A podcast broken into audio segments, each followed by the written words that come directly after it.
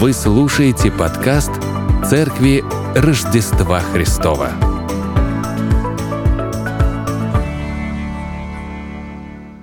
Добрый день всем. Рад вас всех видеть. Как вы уже догадались, сегодня мы продолжаем изучение послания к римлянам, как неожиданно. Я не знаю, как вам, вам вообще как вот такой формат, э, как это, подводная лодка погрузился и ушел в автономное плавание, да, пока не закончится книга. Да, вам нормально? Интересно? Это, это хорошо. Или, вы, или вам нельзя по-другому отвечать? Да. Сегодня мы движемся дальше и разбираем отрывок из послания к римлянам, 3 глава, стихи с 9 по 20. Давайте их прочтем. Итак, что же? Имеем ли преимущество? Нисколько, ибо мы уже доказали, что как иудеи, так и эллины все под грехом. Как написано, нет праведного ни одного, нет разумевающего, никто не ищет Бога. Все совратились с пути, а, до, до одного негодны, нет делающего добро, нет ни одного. Гортань их открытый гроб, языком своим обманывают яд аспидов на губах их. Уста их полны злословия и горечи. Ноги их быстры на пролитие крови, разрушение и пагуба на путях их. Они не знают пути мира – нет страха Божьего перед глазами их. Но мы знаем, что закон, если человек, если что говорит, говорит к состоящим под законом, так что заграждаются всякие уста, и весь мир становится виновен перед Богом. Когда мы открываем Писание, то мы видим иногда отрывки, которые нам хочется подчеркнуть, хочется переслать, хочется их перечитывать. Они такие классные, приятные, интересные – а бывают отрывки сложные, бывают отрывки непонятные, бывают отрывки, обличающие нас, которые мы не хотим читать, нам может ну, не нравится, но большой плюс вот именно такого э, следования стих за стихом в том, что мы не можем обойти отрывки, которые нам неприятны, сложны, непонятны, нам все равно нужно в них вникать. И это хорошо, потому что апостол писал свое послание целиком – Поэтому не нужно оттуда что-то выбирать, что-то оставлять, чему-то отдавать больше приоритет. Нужно а, стараться максимально понять вот все, что есть, что апостол говорил к людям, которым он писал непосредственно,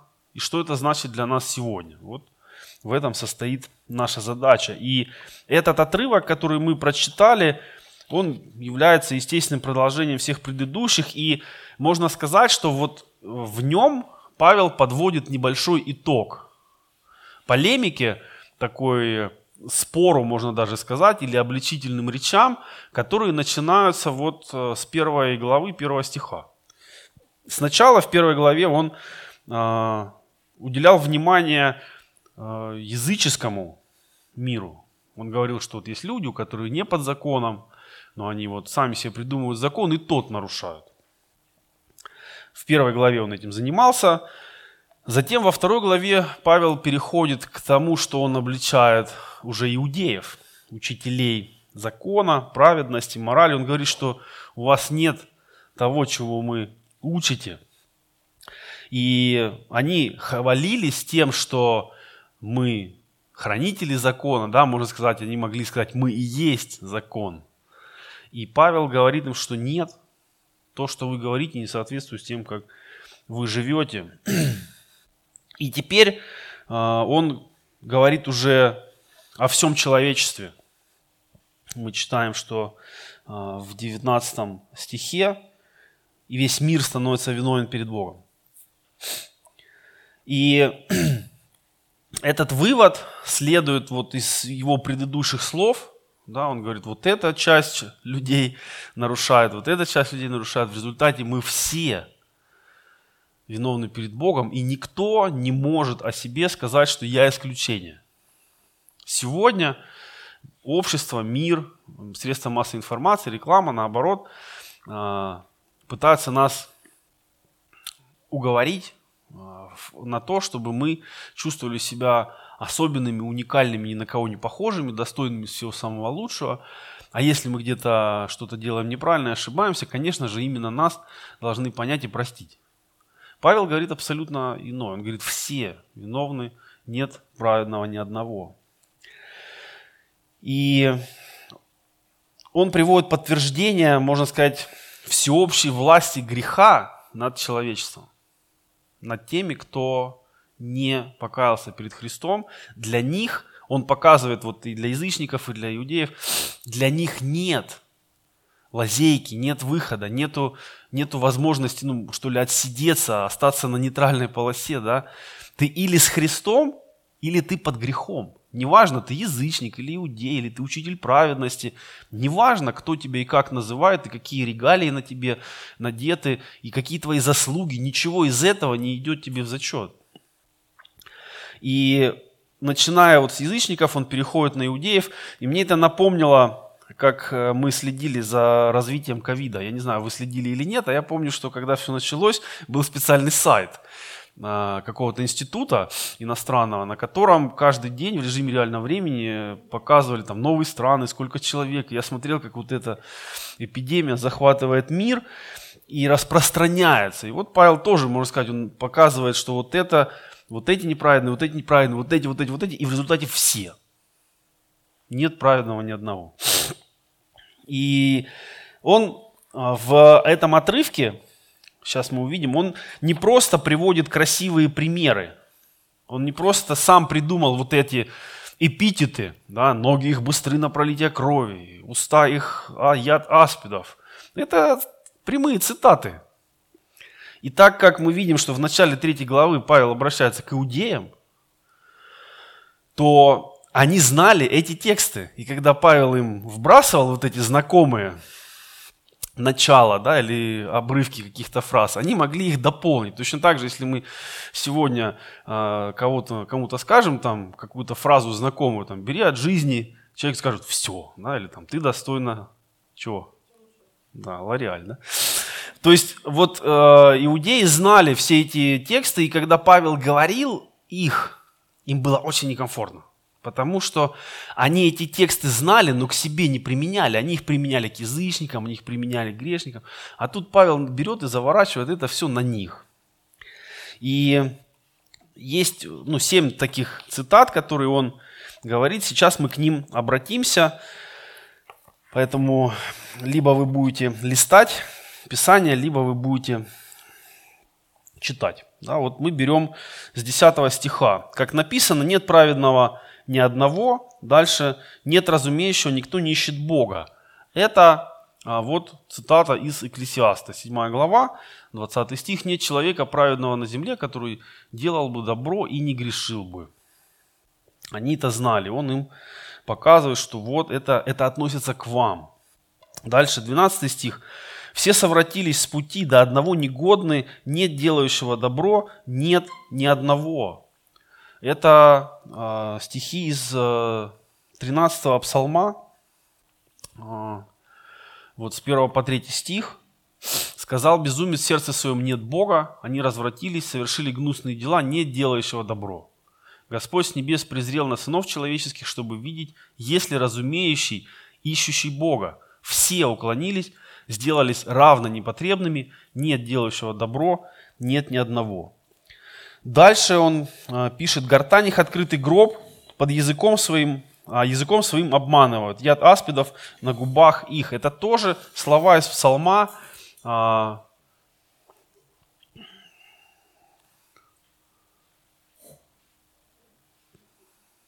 не девятый, а друг, 100, 139. А, нет, вот, так, да.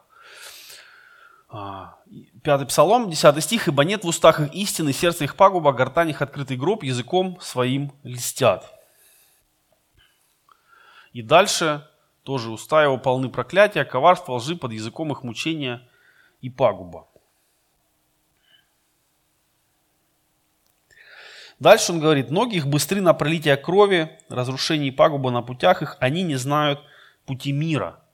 Это отсылает нас к книге пророка Исаия, 59 а, главе, 7 стих, где там также и говорится, ноги их бегут козлу, они спешат на пролитие невинной крови, мысли их, мысли нечестивые, опустошение и гибель на стезях их. Также мы об этом читаем еще и в притчах. И завершение, 18 стих. «Нет страха Божьего перед глазами их».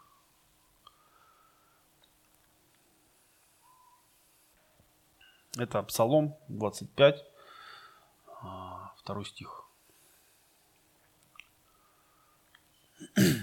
И вот эта цепочка такая, которую он приводит из э, всем известных книг, причем книг, которые имели очень сильный авторитет, да, это было Священное Писание, Павел таким образом говорит, что и вы тоже, вы иудеи, вы люди, которым был дан закон, вы вот так, вот так, вот так его нарушаете. И мы в этих стихах читаем, что он говорит как бы о разных частях тела.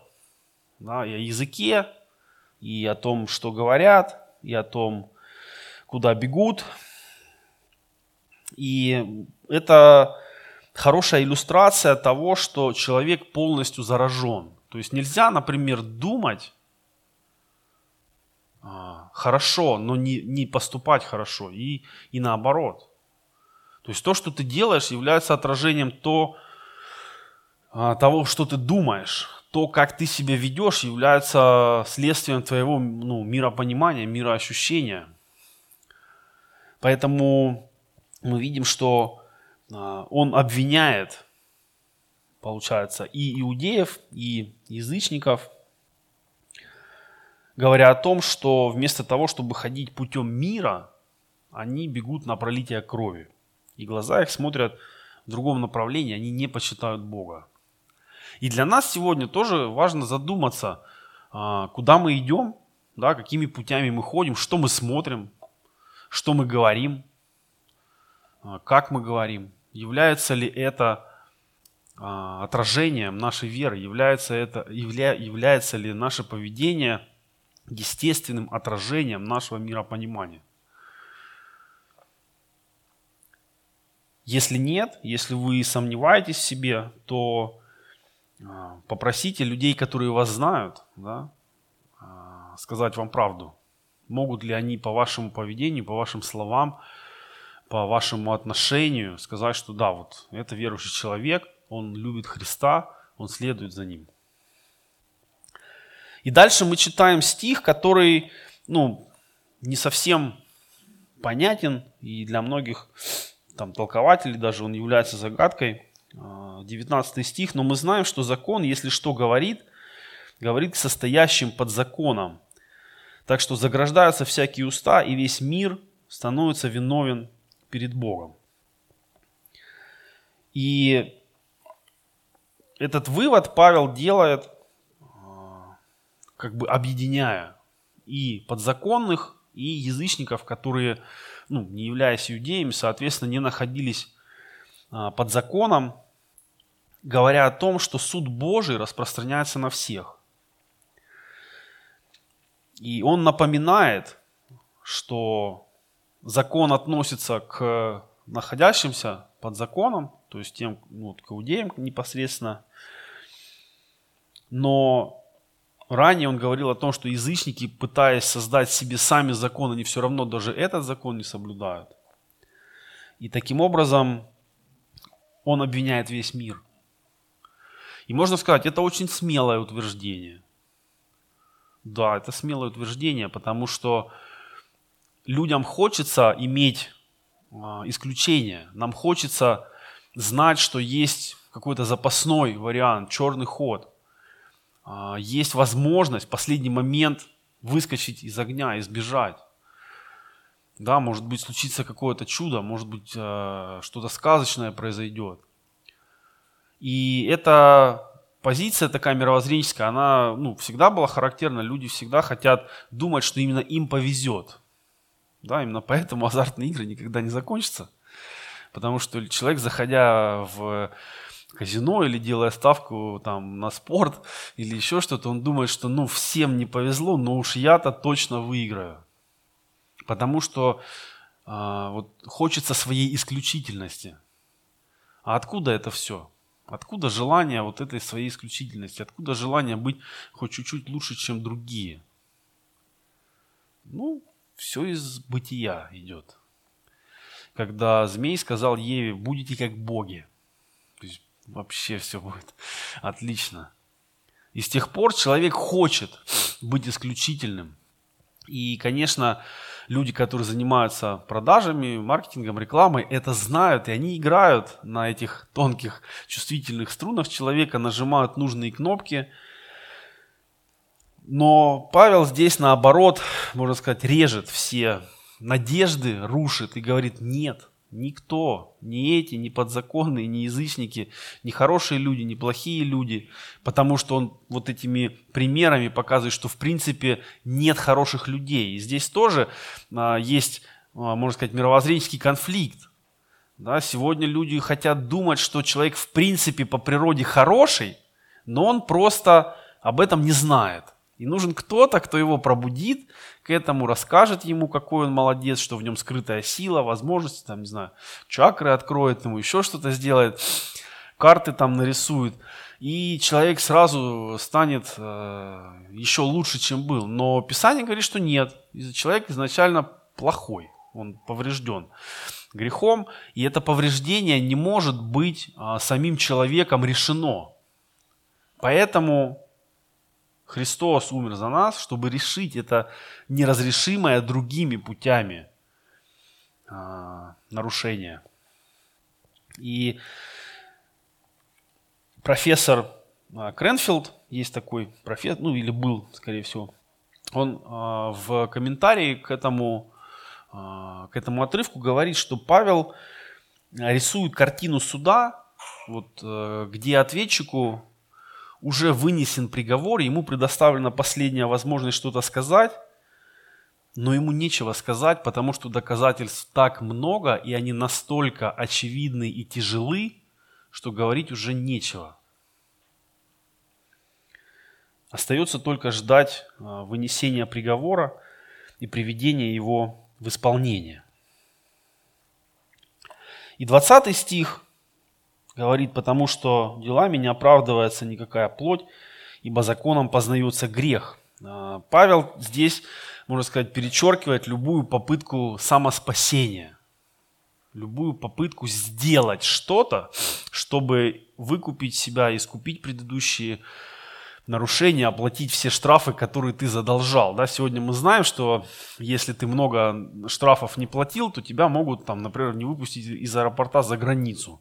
Но у тебя есть возможность их заплатить, и тогда все нормально, все обнуляется, и ты можешь лететь куда ты хочешь. Вот Павел говорит, что нет, у тебя нет возможности, даже осознав и признав, что ты во всем не прав, у тебя все равно нет возможности самому это перекрыть, заплатить, возместить э, для того, чтобы твой статус э, вот этого грешника, осужденного, чтобы он как-то изменился. И это очень неприятно. И здесь он объясняет, что закон не, искуп... не, не, не несет искупительной роли.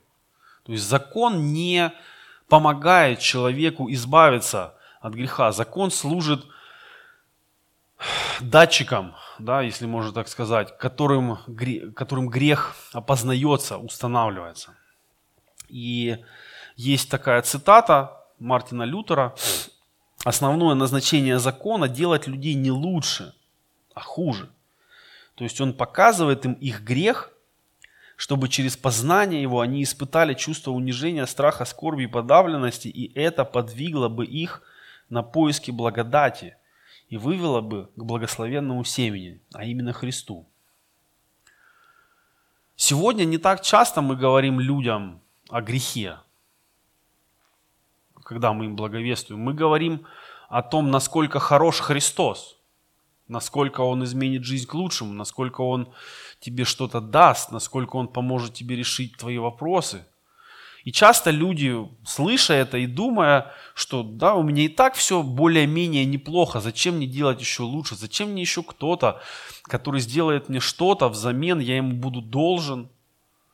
И поэтому люди не идут ко Христу, потому что они считают, что это им, ну, как бы впаривают. То есть э, церковь впаривает Христа людям зачем-то. Да? Кто-то считает, что это нужно для управления, кто-то считает, что это нужно для обогащения, кто-то считает, что это нужно а, для продвижения каких-то там идей. Но в целом Павел показывает, что винов, человек виновен перед Богом, и у него нет вариантов самоискупления, у него нет вариантов возмещения, поэтому у него остается только один способ, одна возможность и вот когда человек это понимает, у него не возникает вопросов, а нужен ли мне Христос. У него возникает желание побыстрее, побыстрее дойти два. Потому что когда человек осознает собственную греховность, и вот тут мы приходим к тому, что о чем говорил Христос с фарисеем, да, что блудницы и мытари впереди вас идут в Царствие Небесное. Почему так? Да потому что человек, который плохой и в глазах общества плохой, и в своих глазах плохой. Ему легче это признать.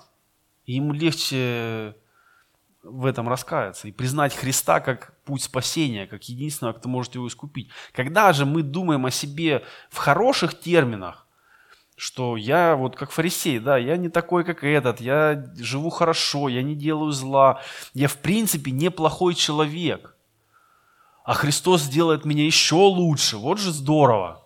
И поэтому может так быть, что вот такой ну, относительно хороший человек приходит в церковь, делает добрые дела, помогает, служит, все в восторге от него. А в жизни человека никогда не было раскаяния. Именно потому, что человек думает о себе хорошо. И ему в этом еще и помогают. Ну, потому что ты делаешь добрые дела, все рады, все тебе говорят спасибо, ты работаешь, там, у тебя семья, все здорово. Но может и не было сокрушения о грехах.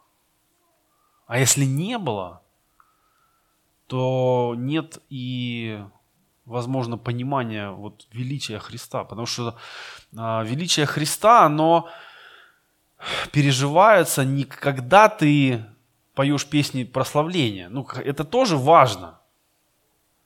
Но величие Христа ты, ты понимаешь, когда ты понимаешь, сколько тебе прощено. И вот тут наша гордость тоже может сталкиваться с э, Писанием. Потому что не хочется признавать себя плохим, не хочется каяться, не хочется э, вот Христу все отдавать, лишь бы, лишь бы спастись. А Павел рисует именно такую картину, что ты, ну там, ты тонешь или ты горишь, и если ты вот сейчас не выйдешь, не выскочишь, не примешь помощь, то другого варианта просто не будет. И для нас важно, конечно, тоже э, ответить на вопрос, как нам, живущим сегодня, реагировать на такое обличение Павла, когда, ну вот, мы думаем о себе неплохо.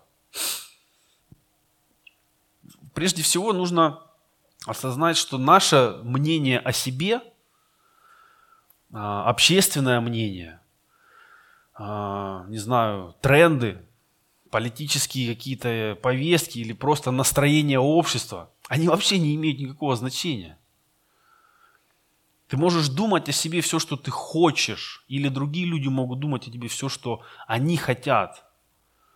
Но Писание говорит нам вот так. И мы не можем, вернее, мы можем не соглашаться с этим, но наше несогласие оно не берется в расчет. Да, вот представьте себе, есть преступник, вина которого стопроцентно доказана, огромное количество свидетелей, улик, все подшито, все сделано. И судья говорит, признаете вы себя виновным? Он говорит, нет. Но это нет ни на что не повлияет. Потому что доказательств слишком много, более чем достаточно для того, чтобы человек был окончательно осужден. Поэтому нам нужно, нам нужно покаяние. Нам нужно не бояться признавать свою греховность. И церковь вот для этого. Потому что церковь это, конечно, место и празднования тоже – но в целом, если мы посмотрим, то церковь больше вот похожа на больницу для больных, чем на веселый, веселый праздник. В больнице тоже бывают праздники, знаете, когда вот у кого-то в палате день рождения, и все радуются, но все в больнице находятся, потому что все проходят процесс исцеления, процесс излечения и восстановления. И вот э, мы поражены грехом, и Христос нас исцеляет. И когда мы это признаем и признаем Христа как единственного а, Спасителя, Исцелителя нашего, то все, все наше остальное мировоззрение, да, наши ценности, наш выбор, почему мы делаем так или иначе, оно все основывается на том, что сделал для меня Господь. И вот мы думаем там, как жить, как планировать, куда вкладывать, там, семья, дети, работа. Вот это все начинает основываться на фундаменте, что Христос сделал для меня.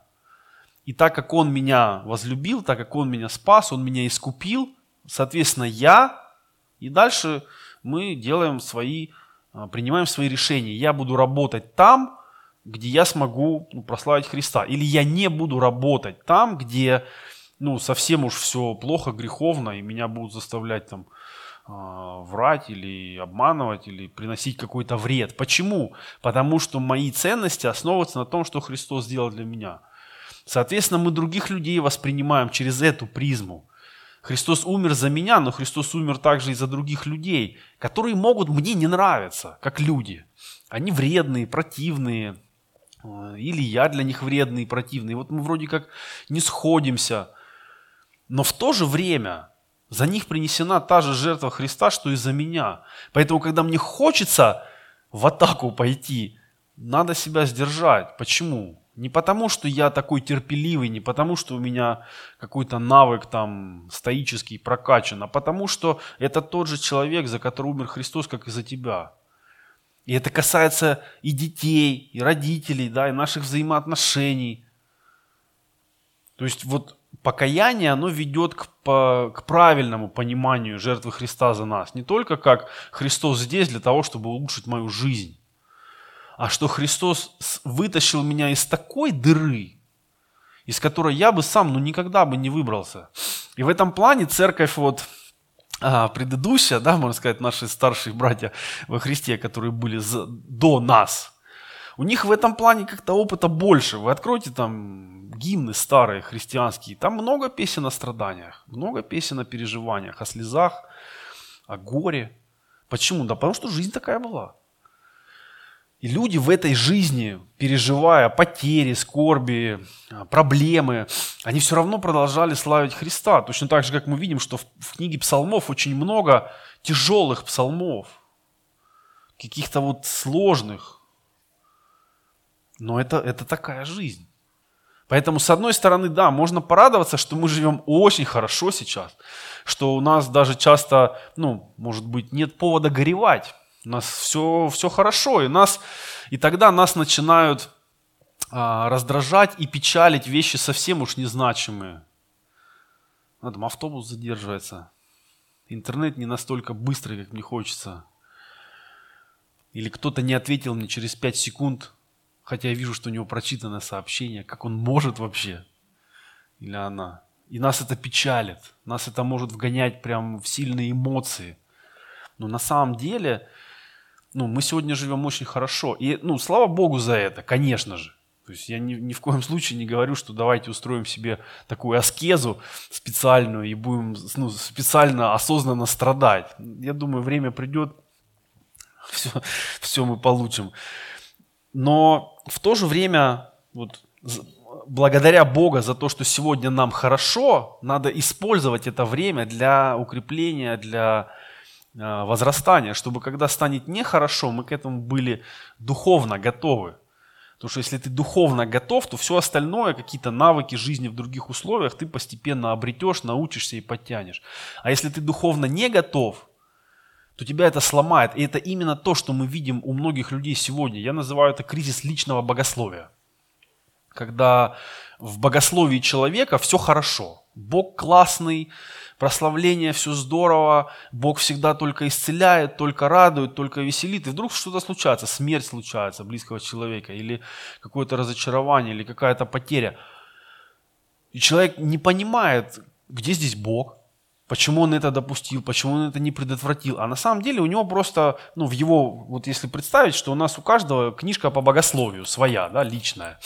И у этого человека нету глав про смерть, про горе, про разочарование. В его книге по богословию таких глав нет. Поэтому, когда с ним что-то случается, он свою книжечку листает, а там ничего про это не написано. Тогда человек говорит, ну все, тогда, наверное, Бог меня оставил, да, или я ему не нужен, или Бог мне такой не нужен, который перестал меня радовать. Но если мы обратимся к историческому опыту церкви, то мы увидим, что там и горе, и страдания, и потерь, и разочарований, и огромное огромное-огромное количество, и у церкви есть опыт переживания и проживания разных тяжелых ситуаций, в которые мы, может быть, сегодня попадаем впервые. Да, вот мы там влетели в ковид, пандемия, как это так? Ну, хорошо, листаем несколько, некоторое время назад, там была и чума, и моры, и голоды, и войны были, которые просто а, огромное количество жертв просто вымирали там города, и церковь через это проходила, церковь проживала этот момент. Это нам сегодня это впервые, а для церкви Христовой, ну, как бы это не впервые. Поэтому мы можем этот опыт брать и его использовать. Поэтому признавая вот этот неприятный диагноз Божий, да, что все э, согрешили, мы а, понимаем и принимаем жертву Христа. И если мы принимаем жертву Христа, то тогда 21 стих, он про нас. Но об этом вы будете уже слушать в следующей проповеди. Но если мы принимаем Христа как своего Господа и Спасителя, мы подчиняем Ему нашу жизнь полностью, без каких-то «но», если, может быть, или вот это сегодня, это эти завтра доверю Господь, то тогда мы можем сказать вслед за апостолом, но ныне независимо от закона явилась правда Божия, которая свидетельствует закону пророки. Поэтому не нужно врать себе, что ты лучше, чем Писание говорит о тебе. И не нужно бояться признать это. Не нужно бояться прийти к Богу с покаянием. И вот, например, в православной церкви там есть исповедание регулярное, да, исповедь. И я думаю, что в, какой-то, в каком-то смысле это тоже полезно, а, потому что человек, ну, хочешь не хочешь, а тебе нужно задуматься о своих грехах. Да, можно это превратить в формализм, и можно как бы просто писать формально, там, это делал, это делал, там, прости меня, Господи, за все. А можно к этому подойти осознанно. И понимать, что да, ты уже спасен Христом, но на тебя может налипнуть какая-то дрянь, какая-то гадость греховная.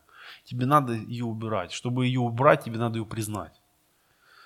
Поэтому вот э, подумайте об этом также. Если у вас человек в жизни, там, наставник, духовник, исповедник, к которому вы можете прийти и рассказать о своих грехах. Так, чтобы не бояться. Может быть, другой вопрос, да, а являетесь ли вы таким человеком, которому кто-то может прийти и рассказать о своих грехах, не боясь, что это дальше вас не пойдет, что это вы как священнослужитель сможете отдать это Богу и помолиться вместе с человеком. Да? Мы же верим в священство всех верующих, я надеюсь. Поэтому это, это важно, потому что э, вот этот ритм, да, церковное, церковное собрание, поклонение, проповедь, мы это уже понимаем, и мы это делаем, и в чем-то мы не можем без этого, да, потому что есть потребность. Но есть также и потребность с э, исповеданием и пониманием того, кто ты перед Богом.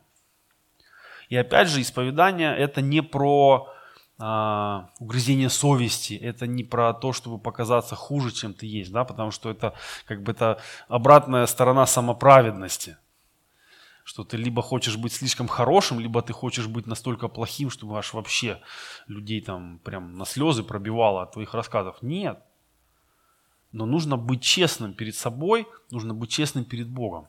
И тогда Господь будет нам помогать в нашем пути, и мы а, сами, пережив исцеление от Христа, мы сможем делиться а, этим с другими. И это будет настоящее благовестие, настоящая хорошая новость. Да? Вот когда вы чем-то сильно болели, и наконец-то вы получили исцеление, и вы знаете, что вам помогло, и вы встречаете человека с подобной болезнью, Конечно, вы хотите рассказать об этом лекарстве, о том, что вам помогло, где взять, сколько принимать, как, э, как соблюдать режим и так далее.